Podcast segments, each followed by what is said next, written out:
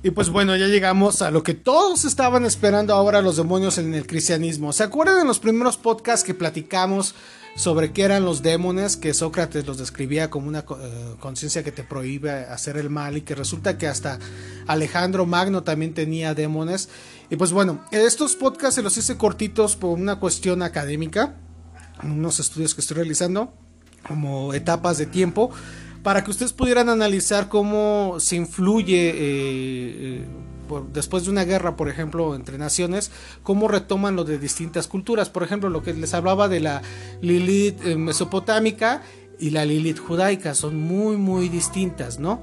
Salvo en los casos de posesión diabólica, en el Nuevo Testamento habla poco de demonios, que son llamados ordinariamente espíritus inmundos aunque en ocasiones se cita directamente a Satanás, por el contrario, en el Antiguo Testamento es la frecuente definición de los ángeles buenos y los ángeles malos, no como facetas de dos potencias de igual poder, es decir, su dualismo, y por eso les hablé la vez pasada de dualismo.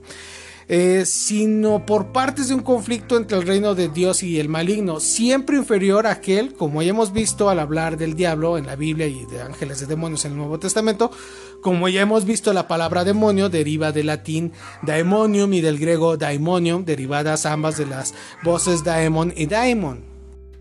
Escuchamos muchos términos frecuentes en muchos escritores de la antigüedad clásica. Así Homero y Platón utilizan estos términos para designar tanto a ciertos demonios inferiores como el infortunio o fuerzas negativas en las que procuran congraciarse, eh, tributándoles culto para llegar a referirse a las almas de ciertos muertos considerados congenios tutelares, intermediarios entre los dioses y los hombres. No olvidemos que Sócrates fue condenado a beber la cicuta que lo llevó a la muerte por haber afirmado que la conciencia eh, esa voz interior que hablaba al hombre y la aconsejara era el daimonion, la que en opinión de sus acusadores significaba adorar a una nueva deidad distinta a las oficiales. Es decir, antes les daban dos demonios diurnos y dos nocturnos. Mi nombre es Ilich Luna, iniciamos con eso la demonología en el cristianismo.